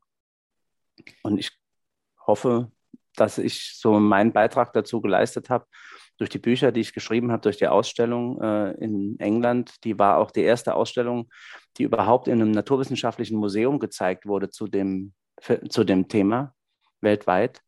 Und das war schon sehr spannend, weil das äh, Museum, äh, ein englisches Museum und ein sehr konservatives Wissenschaftsmuseum. Und da die Leute zu beobachten, das war so eine, so eine Special Exhibition im Sommer die eigentlich dahin kamen in das Museum, um sich da archäologische Funde von, äh, von Stonehenge anzuschauen. Und dann gab es da diesen einen Raum, wo immer dieses, diese Summer Exhibition, diese Sonderausstellung, Sommerausstellung stattfindet. Da ging es plötzlich um Kornkreise. Und da stand nicht, dass das alles Fuppes ist, sondern da wurden historische Fakten genannt. Da wurde gezeigt, das sind Veränderungen an Pflanzen und Böden, die wir so nicht finden. Da erzählt uns äh, ein Bauer, der regional bekannt ist, dass er vom Traktor aus die Entstehung von einem Kornkreis gesehen hat. Ja, also einfach, die Leute erzählen uns da Sachen von Kornkreisen, die wir noch nie gehört haben, obwohl wir direkt daneben wohnen. Ne? Ich will auch jetzt gar nicht darauf eingehen, weil ich mir sicher bin, dass du schon eine Million Mal erzählt hast, wie man forscht in so einem Kornkreis, was man sich da zuerst anguckt, was man, nach was man sucht. Mhm. Aber glaubst du, dass alles ausgeschöpft ist, was man tun kann, um dieses Phänomen zu untersuchen? Oder ganz sicher nicht. Liegt es nur am Geld, dass man nicht noch mehr machen kann? Genau. Ja. Also man könnte natürlich, äh, wenn man unbegrenzte Mittel hätte, dann könnte man natürlich äh, angefangen, wir haben eben schon mal drüber geredet, von Überwachungsaktionen, die, äh, die mit ganz anderem Equipment arbeiten. Ne? Man könnte sich der bereits vorhandenen Technologien bedienen. Satelliten ist aber viel, ist aber einfach viel zu teuer, auch vor allem über diesen großen Zeitraum und über diesen großen. Also man muss das so vorstellen, ähm, es gibt diese Angebote, die man nutzen könnte für, äh, die, die benutzen auch Großbauern und, und Großfarmen. Die ziehen sich ihre Satellitendaten zu ihren Feldern runter. Mhm. Aber die haben natürlich auch was davon. Und das, äh, das kostet viel, aber der Ertrag, äh, der dadurch gesteigert werden kann, bringt das wieder ein. Was wir bräuchten, ist ja nicht nur ein Feld oder zehn Felder, wir müssen ja viel mehr Felder äh, beobachten. Das wäre sowas. Und das, solange da Elon Musk nicht sagt, du, die Kornkreise, die interessieren mich so, ähm, da setze ich jetzt einfach mal alles dran, was ich habe, was er durchaus wahrscheinlich könnte, weil er es einfach kann, ähm, dann so lange funktioniert das nicht. Oder es gibt ja auch Charles Branson oder was auch immer. Also es gibt da einige und es gibt auch einige, die durchaus eine Faszination für unsere Themen haben, aber die geht noch nicht so weit, dass sie sagen, jetzt klären wir endlich mal dieses Krankheitsphänomen auf. Hier habt ihr, was weiß ich, wie viel Geld. Also da gäbe es sicherlich gerade, ähm, was, was finanzielle Mittel angeht, da ist sehr viel Raum nach oben. Die Frage wäre dann ja auch, was passiert, was würde in so einem Fall passieren, wenn ich einen Kornkreis äh, sozusagen die Entstehung von so einem Kornkreis dokumentiere. Ich dokumentiere das zwar, aber da passiert gar nichts Spektakuläres. Ja. Das Kornkreis-Video, was ich, von dem ich mal gesprochen habe, das Olivers Castle-Video, da fliegen vorher solche Lichter über das Feld und unter diesen Lichtern öffnet sich die Kornkreisfläche wie so ein Damenfächer in wenigen Sekunden. Aber dann ist die Sache auch schon wieder rum. Also, was ich meine, für, für uns Forscher und für mich natürlich äh, faszinierend und der Wunsch eines jeden Kornkreisforschers und auch, glaube ich, jeden Kornkreis-Fans, ähm, sowas mal zu sehen. Aber die Frage stellen sich vielleicht auch die großen Geldgeber, ja, was machen wir dann nachher? Ne? Was haben wir da, was ist der, wo ist der Gain, den ich, den ich davon habe, außer dass ich jetzt diesen, diesen Film oder diesen, diesen Filmbeweis hergestellt habe? Ja, es ist für mich zum Beispiel auch so, ich habe früher die Sommerabende damit verbracht, an, ähm, an solchen Kameraprojekten oder so teilzunehmen. Und es ging immer nur darum, das erhoffte Event auf Film zu bannen. Das mache ich jetzt schon lange nicht mehr. Also ich mache, ich verbringe zwar noch sogenannte äh, Night Watches in der Nacht an Feldern, aber ich äh, zwänge meinen, ich zwänge meinen Blick nicht mehr durch eine Kameralinse. Für mich persönlich würde das reichen, wenn ich das, oder das wär, hätte für mich wahrscheinlich noch mehr Qualität, wenn ich das, was ich da sehe, das sehr wahrscheinlich, äh, alles deutet darauf hin, dass eine echte Kornkreisentstehung, egal wie groß klein, einfach oder geometrisch komplex, innerhalb von Sekunden vor sich geht. Das will ich dann selbst sehen. Aber da hat sich auch mein Anspruch über die Jahre äh, und auch mein Umgang mit dem Phänomen und auch meine Position dazu äh, natürlich verändert zu dem 17-Jährigen, der da äh, noch zu Fuß äh, von einem Feld zum Kilometer lang äh, durch äh, Südengland getappt ist, weil niemand mitgenommen hat. Und ähm, das ist natürlich, eine, es wäre ja schlimm, wenn's, wenn sich diese Positionen nicht verändert hätten in ja. den Jahren. Ja. Die, und ich habe die Motivation ist noch gleich, nur die Herangehensweise ist ein bisschen cleverer wahrscheinlich jetzt geworden, genau. Nicht nur cleverer, sondern die ist auch ein bisschen gediegener geworden. Also ich habe früher jeden Kornkreis, der neu da war und der irgendwie in Reichweite war, ähm, detailliert vermessen, ist in jede Ecke. Und wenn der aus 18, wenn das ein 18er Stern war, da habe ich jeden Sternarm äh, vermessen.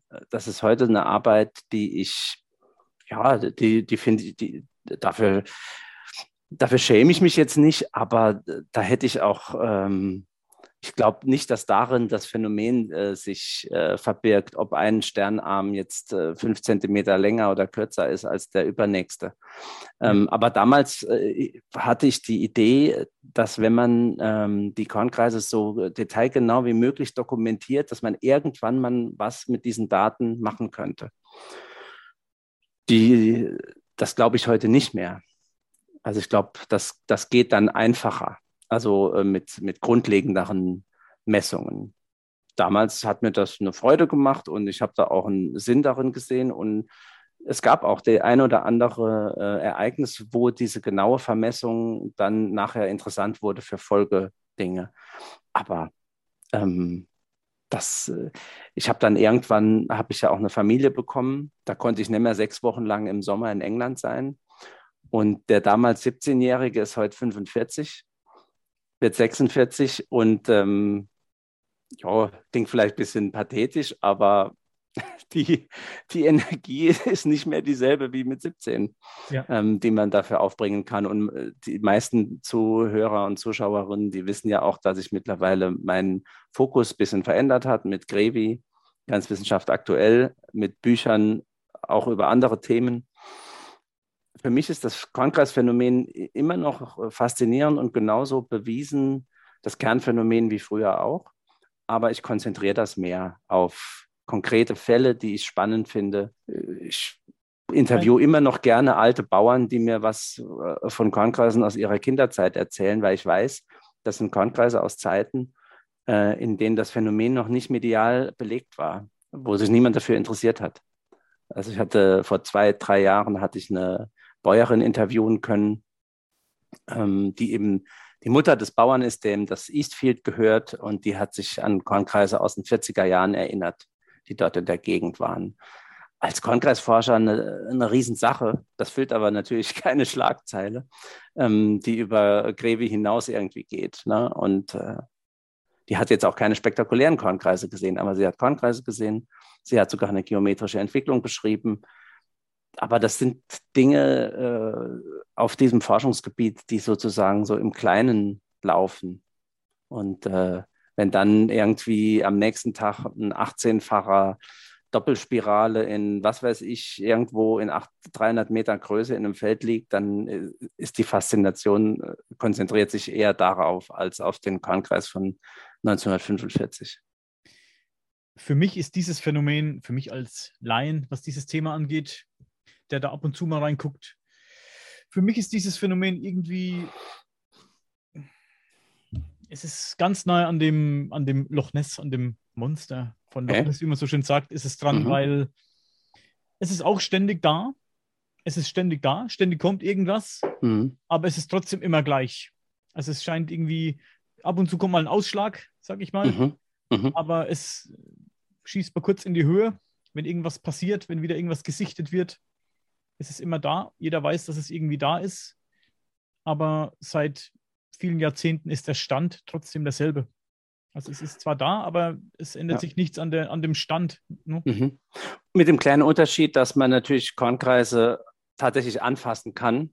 Ja. Und, oder zumindest mal tatsächlich anfassen kann und Nessie in der Regel nicht. Das, was nicht heißt, dass es Nessie nicht gibt, aber es hat, glaube ich, noch selten jemand angefasst. Und es ist halt auch nicht so überprüfbar da. Ne? Es taucht ja auf äh, und wird gesehen und dann ist es wieder verschwindet. Und das ist ja gerade, also für mich ist da schon ein, der Unterschied da, weil die Kornkreise sind eines der wenigen Phänomene dieser ganzen Bandbreite, UFOs, Geister, äh, name it, Loch Ness, Bigfoot, ähm, keine Ahnung, die, deren Existenz an sich ja niemand in Frage stellen kann. Wenn du vor einem Kornkreisfeld stehst, da musst, kannst du natürlich sagen, nee, sehe ich nicht, will ich nicht sehen, ne? Ja. mache ich auch nicht immer ein Foto von. Ähm, aber der Kornkreis ist trotzdem da und andere gehen rein und bringen dir Ehren mit und sagen, hier, schau doch mal, ne? das äh, aus dem Kornkreis. Ja.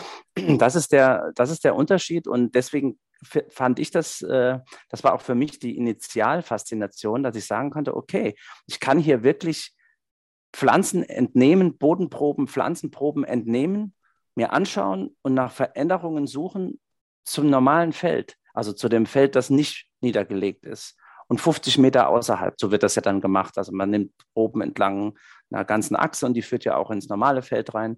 Ich kann das Ding ausmessen. Ich kann dann irgendwas mit den, mit den Maßen tun. Ich kann da geometrische Verhältnisse untersuchen. Und das kann ich natürlich beim Ungeheuer von Loch Ness äh, nicht sondern das bleibt elusiv, das äh, zeigt sich, taucht auch, äh, taucht auf, mal in der einen und in der anderen Form. Und da sehe ich schon einen Unterschied, auch zum UFO-Phänomen zum Beispiel. Wobei das natürlich auch eine Qualität hat. Auch Nessie, äh, müssen wir ja auch sagen, gibt ja Ereignisse, auch wenn das viele Leute, finde ich immer wieder spannend, wie Tatsachen geleugnet werden dass es Nessie, dass es schon Dinge im Loch Ness geortet wurden, also die waren da, ähm, die, sich, äh, die sich nicht erklären lassen und die offenbar ein sich bewegendes, großes Objekt im Loch Ness zeigt, äh, da wo es eigentlich nicht hingehört. Aber Nessie, ich sage immer bei Nessie, wenn wir von einem urzeitlichen Tier reden. Ja, wenn, das ist aber die Frage. Das ist die Frage, aber von was reden wir denn sonst? Von, von, einer, von einer Art, die uns überhaupt nicht irgendwie bekannt ist, die nicht beschrieben ist? Selbst dann wäre es ein mhm. Tier, das ja nicht irgendwie tausende von Jahren alt wird wahrscheinlich. Ne? Es gibt ja Tiere, die sehr nee, alt ganz werden. sicher nicht. Es ja. gibt ja, es gibt ja Echsen, Tuatara, mhm. glaube ich, heißt in Neuseeland. Mhm. Der wird sehr alt, der wird irgendwie, glaube ich, erst mit 70 geschlechtsreif, so eine, so eine, so eine Art, mhm. so eine Echse, so eine Art Leguan. Ja, stell sich das vor. ja, krass, ne? Und es gibt natürlich gibt es Tiere, die wahnsinnig alt werden, hier Riesenschildkröten, was weiß ich. Aber wenn wir von Nessie reden, dann denke ich mir immer, beschäftige mich selbst mit Reptilien seit 20 mhm. Jahren, habe hab einige da und auch schon ja. Artikel geschrieben und, und interessiert mich halt sehr dieses Thema. Auf jeden Fall, meiner Meinung nach, müsste es ja da eine, eine, eine Population geben von diesen Tieren. Mhm. Es, müsste ja, es müsste ja jede Menge geben. Also ich rede nicht von vier, fünf Tieren. Ja. Ich rede von richtig vielen Tieren, dass die sich seit der Urzeit genau. vielleicht. Ich meine, das Tier ist ja dann nicht irgendwie in den 2000ern entstanden oder in den, mhm. in den 80ern, in den 70ern. Das ist ja dann urzeitliches Tier, wenn wir auch die Größe bedenken mhm. und ähm, die, die, die Form und alles erinnert ja ein bisschen an so ein urzeitliches Tier. Auf jeden Fall muss es ja eine große Population geben, also wirklich eine richtig große, die sich dann auch, die auch blutsfremd ist. Also mhm. im besten Fall mehrere Populationen. Dann denke ich mir, warum sieht man da nicht mal zehn Köpfe von so, einem, so, eine, so eine Gruppe. Von, warum ist es nur ein Tier, das immer dahin kommt an, an diesem Platz? Es spricht ja, natürlich kann es sein, dass es diese Tiere gibt und die im offenen Meer dann irgendwo natürlich mhm. sich aufhalten in, in, eine, in, einem bestimmten Gebiet, das man vielleicht nicht, nicht, nicht auf dem Schirm hat. Dass die Tiere vorsichtig sind, das sind natürlich ähm, andere Wassertiere auch, sind vorsichtig, aber Guck dir mal Wale an, Delfine, die kommen auch mal an die Oberfläche. Die wissen genau, wenn jetzt einer her schwimmt zu mir, dann bin ich weg. Zack, ich muss mhm. nur untertauchen, bin ich weg. Und diese Tiere wüssten das auch. Also die hätten, die würden sich, meiner Meinung nach jetzt, die würden sich, die müssten keine Angst haben und die würden sich irgendwann auch an die Menschen gewöhnen, die da stehen und die wüssten auch, wenn jetzt einer hier auf mich zuschwimmt mit einem Boot oder mit einem, oder irgendwie, was weiß ich, mit einem Jetski, dann tauche ich einfach ab und bin weg. Das wissen diese Tiere instinktiv, dass die in 500 Meter Entfernung, wenn die an der Oberfläche treiben, sich nicht verstecken müssten. Also die würden dann vielleicht auch mal irgendwie an Land liegen. Das sind so meine Gedanken dazu. Vielleicht liege ich ja komplett falsch, aber deswegen ist dieses Phänomen für mich interessant. Also ich beobachte das immer, wenn ich da irgendwas Neues höre, als Neues in Anführungszeichen mhm. höre, wenn wieder was gesehen wird.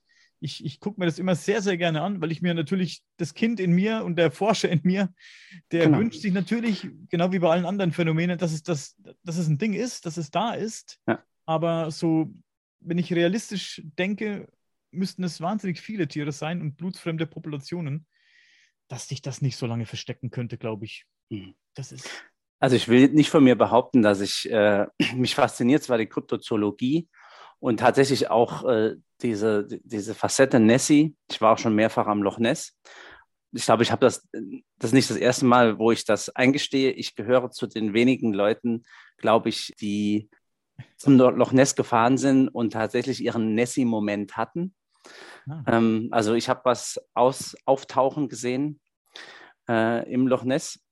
Ich, hab, ich kann nicht sagen, was es war, aber ich hatte diesen, in der Familie gehen wir so damit um, dass wir sagen, wir hatten diesen Moment, für den Tausende dahin fahren und ihn nicht haben. Und ich finde das auch äh, ganz spannend, aber für mich ist alle Diskussionen Pro und Contra natürlich äh, wissenschaftlich und von der Diskussion her spannend. Und dann tauchen trotzdem bei all diesen Dingen, die gegen was Großes im Loch Ness sprechen, was wir noch nicht kennen, tauchen immer wieder diese Sichtungen auf von Leuten, die was sehen. Und in letzter Zeit, und ich finde die Aufnahmen nicht so schlecht, wie sie immer geredet werden, von dieser Nessie Webcam. Ähm, die ist natürlich kein HD und weiß ich alles, aber auch das, was wir darauf sehen, und wer vor Ort, das ist ja auch immer wichtig, mal vor Ort gewesen zu sein, um das, was man da sieht, irgendwie größenmäßig und so und von den Verhältnissen einschätzen zu können. Ich finde die Frage spannend, was sehe ich auf diesen Aufnahmen? Ähm, und ja, da bin ich genauso, äh, genauso begeistert. Interessanterweise, es gibt ja dieses ganze Nessie-Forschungszentrum mit Museum angegliedert am Loch Ness selbst. Und das, da geht es ja gar nicht darum, ein exotisches äh, Tier. Die, die, sind sogar sehr skeptisch eingestellt. Ne? Da sind viele Leute enttäuscht, wenn die nachher rausgehen, weil sie eigentlich gesagt kriegen, also der Saurier, den ihr euch vorstellt, der, der, den kann es eigentlich nicht geben im Loch Ness. Und dann ja. zeigen die was von irgendwelchen nah Nährstoffverhältnissen und mit der absinkenden Tiefe und alles Mögliche.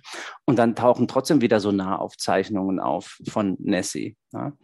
Und auch zum Beispiel, ich habe da, ich berichte da ja auch auf Grevi immer wieder darüber, äh, selbst an in Momenten, die dann populär äh, medial als äh, so dargestellt werden, als wäre es jetzt geklärt. Ähm, diese diese eDNA-Analyse von Nessie-Wasser hat eigentlich gar nichts, äh, hat eigentlich gar nichts gezeigt. War nur ein Publi Publicity-Stunt von diesen, von den Genetikern, die daran beteiligt waren. Und er hat das ja mir gegenüber in dem Interview auch ähm, also das muss man jetzt, das ist jetzt keine Verschwörungstheorie, sondern es war tatsächlich so, die Tatsache, dass die da keinen Plesiosaurier, das ist ja die klassische Vorstellung von langen Hals äh, Unterwassersaurier gefunden haben oder genetisch nachweisen konnten, bedeutet aber nicht, dass sich im Loch Ness auch heutzutage zu keiner, Zeit, zu, zu, zu keiner Zeit ein Plesiosaurier aufgehalten hat, sondern nur in einem gewissen Umfeld zu der Zeit, in dem die Proben genommen wurden. Ne? Ja. ja. deswegen, also so, so, so schön das äh, immer wieder dargestellt wurde, die hätten jetzt eindeutig nachgewiesen, dass es keine Plesiosaurier gewesen sein konnten. Nein, haben sie nicht. ich glaube auch nicht, dass es ein Plesiosaurier ist. Ich glaube tatsächlich viel eher daran, dass es, äh, dass es etwas ist, was da nicht hingehört. Und bestenfalls ist es, äh, dass aber irgendwie einen Weg dahin findet, genau wie viele andere Tiere das auch machen, an Land und natürlich auch im Wasser. Na, Moment. Ähm, was meinst du jetzt genau? Also, was da nicht hingehört, wie, wie meinst du das jetzt? Also, ein Tier, das jetzt eigentlich woanders leben sollte oder ein Tier, das gar nicht da sein sollte? Nee, also zwei Möglichkeiten. Entweder es ist ein Tier, das wir noch gar nicht kennen ah, und das, in, das, sich äh, im Loch Ness aufhält, ob es dauerhaft im Loch Ness lebt oder Zugänge zum Meer hat, wie auch immer. Ja. Oder halt einfach ein Tier, das entweder von seinen Dimensionen äh, uns unbekannt ist. Da kämen Hechte oder Wälze in ah. Frage, die vielleicht noch größer sind als die, die wir schon kennen. Ja. Ähm, oder äh, auch ein Wal oder was auch immer, die Zugänge finden in den Loch Ness, die einfach noch unbekannt sind.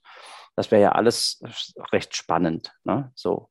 Ja. Aber irgendwas, ich, also ich, ich, persönlich bin fest davon überzeugt, irgendwas ist da ähm, und da im Loch Ness, das da immer wieder ist, was da so, was zumindest mal nicht in der Fauna erfasst ist, die wir uns so vorstellen, die da sein sollte. Ja, das ist natürlich alles höchst spannend, auch für mich und ich musste mir so ein bisschen abtrainieren im Laufe der Jahre und dir geht das mit Sicherheit genauso, dass all diese Phänomene, mit denen man sich beschäftigt, sei es jetzt das UFO-Phänomen oder Nessie oder Bigfoot, Bigfoot halte ich noch für eine coole Sache. Weiß immer nicht, was ich, was ich so, was ich, wo ich genau das hinstecken soll, aber ich kann mir schon vorstellen, dass es da vielleicht irgendwas gibt. Andererseits denke ich da genauso, hey, solange wir das schon beobachtet und, und das sind ja Teams unterwegs, war ja sogar im, im TV hier Teams unterwegs, die, die Bigfoot-Jäger. Und die Wälder sind riesig, ja, das mhm. ist das eine, aber dass sich so ein Tier, man findet keine Knochen, nichts, muss ja irgendwann mal so ein Tier oder so ein Lebewesen muss ja auch mal sterben, leider. Das dann Wie lange haben wir heute Abend Zeit? Ich will nur ganz kurz darauf eingehen, ich will jetzt gar nicht lange darauf rumreiten. Aber ich will nur, was ich da, meine Kernaussage ist eigentlich, dass ich mir so ein bisschen abtrainieren musste im Laufe der, der Jahre, mit denen, in denen ich mich jetzt mit diesen Themen beschäftige, natürlich nicht so intensiv wie du. Bei mir ist alles nur immer so ein bisschen, mhm. sag ich mal, weil ich ständig Sendungen habe, die ein anderes Thema haben. Und bei Julia ist es genauso. Ähm, ich musste mir abtrainieren, mich zu ärgern darüber, dass man nichts in der Hand hat oder nur so wenig in der Hand hat, dass, oder dass manchmal einem nur so viel fehlt, um es aufzuklären. Mhm.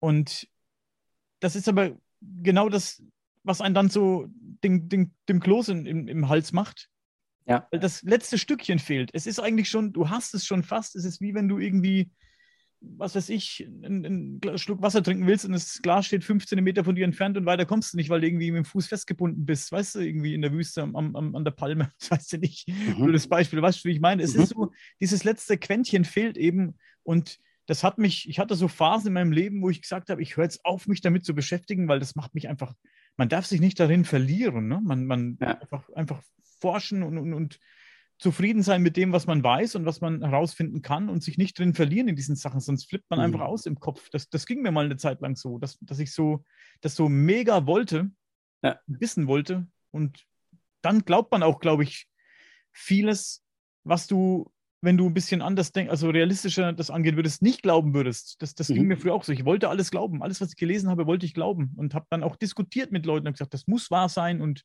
und heute ärgere ich mich über Leute, die irgendwie Bilder posten oder Videos in Facebook und sagen, das sind UFOs. Und ich sage, mhm. nein. Klär doch erstmal, gab es da irgendwie Partylichter, gab es da Disco-Lichter, gab es da irgendwie eine Lasershow irgendwo in, in 10 Kilometer Entfernung, was weiß ich, ist das alles mhm. geklärt? Nein, ist nicht geklärt. Dann sag nicht, dass das ein UFO ist. Früher hätte ich das gefeiert, solche Videos oder so, weil ich das so sehr wollte, ne? Ja. Die Zeiten sind vorbei, ne? Das, das ist natürlich äh, bei mir genauso und ich glaube, so sollte auch diese, die Entwicklung sein. Also der, ich habe es eben ja schon gesagt, der 17-Jährige, der ging anders an die Sache ran wie der 46-Jährige. Und oh Gott, wenn man sich das so selbst so sagen hört, ne? Altmann geworden ist. Ich war auch, ich war auch hey, ich bin auch 41, ich werde 42 dieses Jahr. Ich, wo ist die Zeit mhm. hingegangen, Mensch? Ja.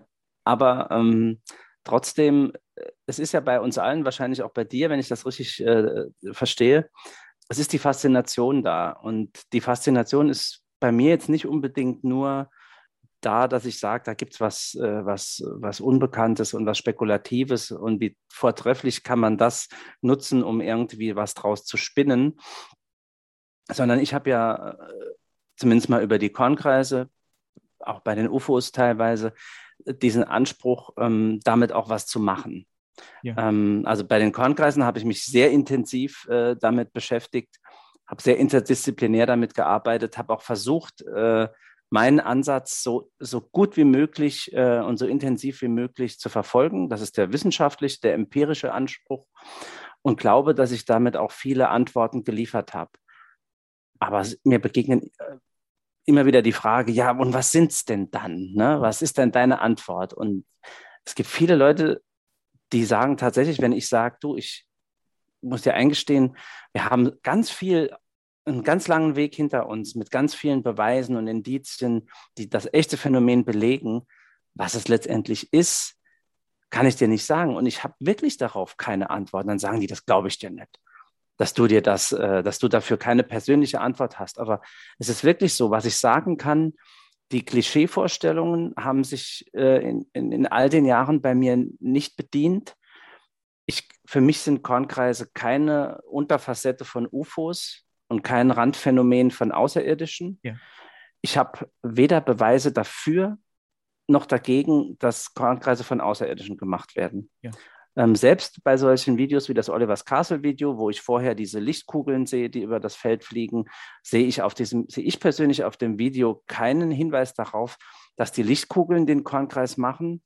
Also kein, kann ich aus den Bildern nicht ableiten. Aus den Bildern könnte ich nämlich genau umgekehrt ableiten, auch dass der Kornkreis da wie auch immer entsteht und diese Lichtkugeln nur ein, ein äh, Begleitphänomen dieser beteiligten Name it Energien oder was auch immer sind.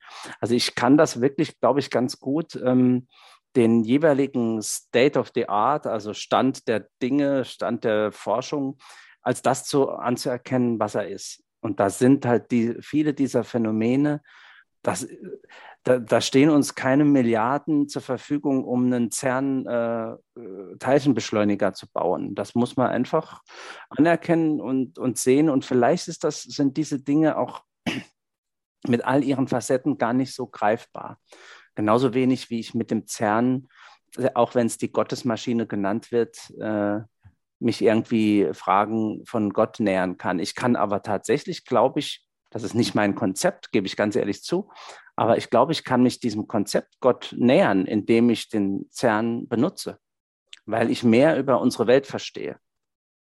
Weil ich sozusagen, ich näher mich äh, Also ja. Äh, ich näher mich diesem, diesem, was auch immer das ist, ja.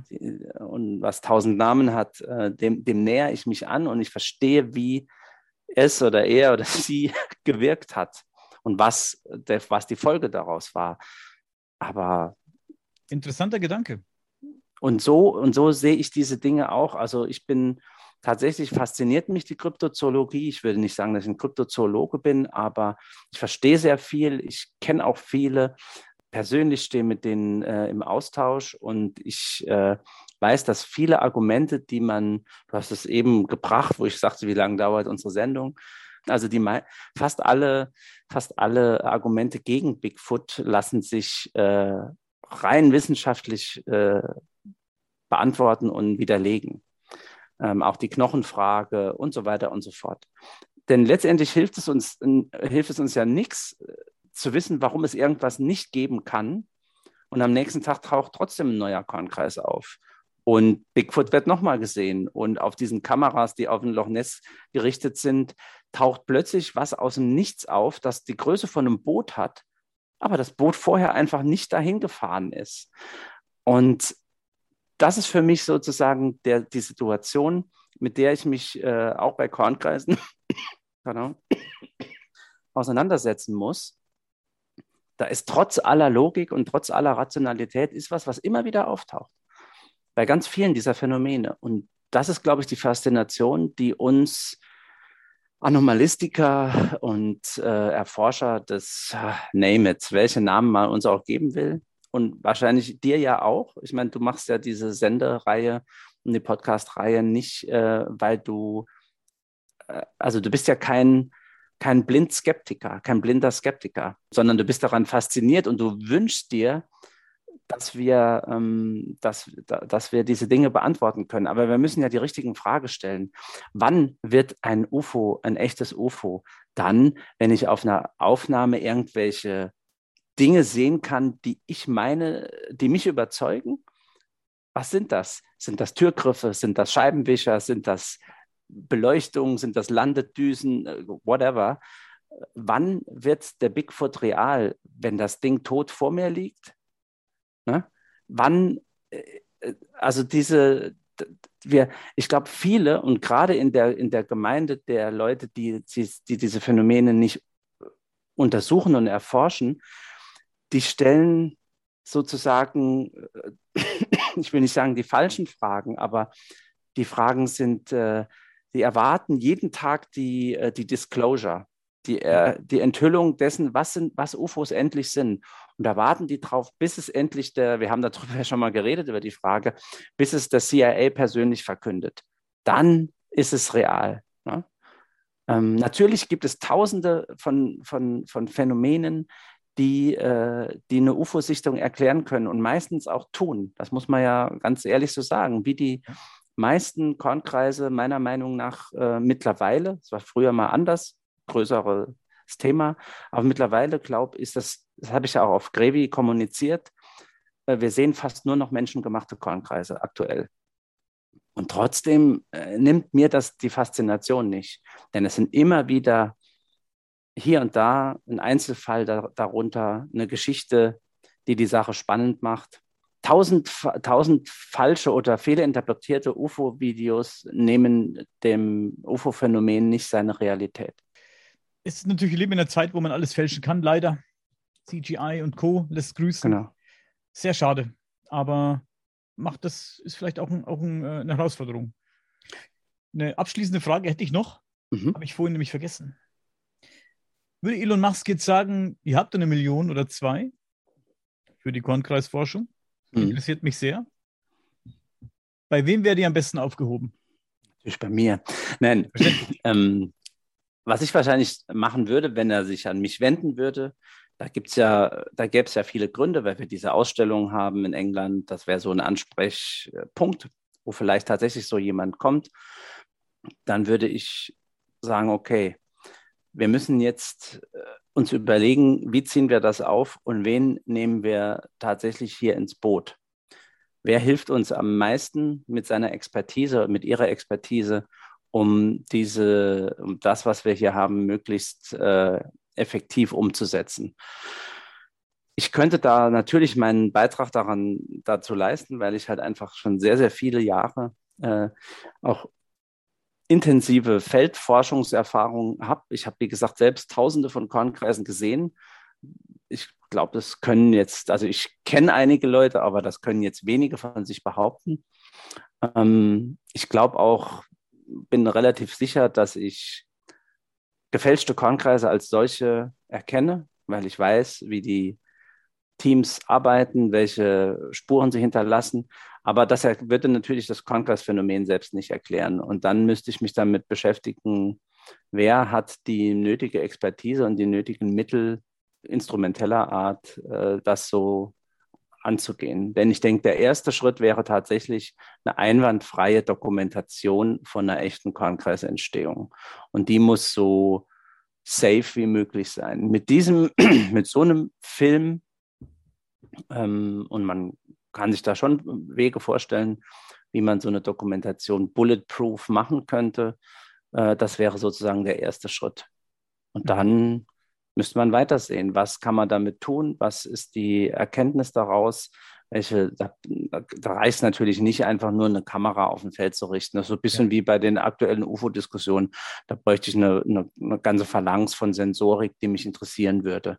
Ja, äh, die wir ja auch so ein bisschen aus den bisherigen Beobachtungen ableiten können. Ähm, kommt es da zu elektromagnetischen Phänomenen? Ähm, können wir irgendwas äh, darüber hinaus messen? Können wir vielleicht die Kraft messen, die, die Energie, die notwendig ist, um das in der dokumentierten Art und Weise äh, abzuleiten? Kann man es daran, äh, da, daran anschließend auch vorhersagen vielleicht und so weiter und so fort? Mhm. Wäre natürlich spannend zu erforschen, in welche Richtung das Ganze geht. Geht es ins Paranormale? Geht's, ist es, wie, wie wir vorhin schon diese Beispiele hatten, irgendwie menschlicher Art, wie auch immer, per Gedanken oder was weiß ich? Oder ist es, gehen wir da in Richtung UFOs und dann könnte man natürlich Geld dahingehend weiter investieren in die, in die Forschung in die Richtung. Das ist Vielleicht eine interessante Beobachtung sind Kornkreisfälle, die, die kennen kaum, also selbst Kornkreis, also Fans kennen die selten. Das sind äh, Fälle, wo wir ganz unregelmäßige äh, Kornkreise gefunden haben, die, äh, die so aussahen, als wäre da während der Entstehung was schiefgegangen. Und das, mhm. ich kann es nur so formulieren, dass die Kraft irgendwie abgebrochen ist. Und da gibt es so, wir nennen das dann, das, das hat sich so eingebürgert, Drachennester oder Drachenspuren, wo wir da, das würdest du vom Feldrand aus, würdest du sagen, ja, da hinten ist nur so was komisch niedergelegt, aber dann kommst du hin und du siehst, es ist eigentlich ein Kornkreis. Es wollte sich ein Kornkreis bilden in die exakte geometrische Form, aber irgendwas hat es unterbrochen. Und da gibt es auch Fälle, wo sich, wo, wo sich ein Außenring versucht hat zu bilden, um einen bereits vorhandenen Kreis. Und der ist aber auch, irgendwas lief da schief. Und ähm, das finde ich halt so spannende Facetten, weil man da sieht, okay, da gibt es eine, da gibt es den, ich nenne das jetzt mal so, da gibt es den Wunsch oder den, den, den ja, Wunsch ist vielleicht das Falsche, weil das zu menschlich ist, aber da gibt es den Drang, sich zum Kreis zu formen und irgendwas hindert das. Das kann ja alles Mögliche sein. Das kann vielleicht eine falsche Wetterlage sein, das kann irgendwie vor Ort, keine Ahnung, was auch immer.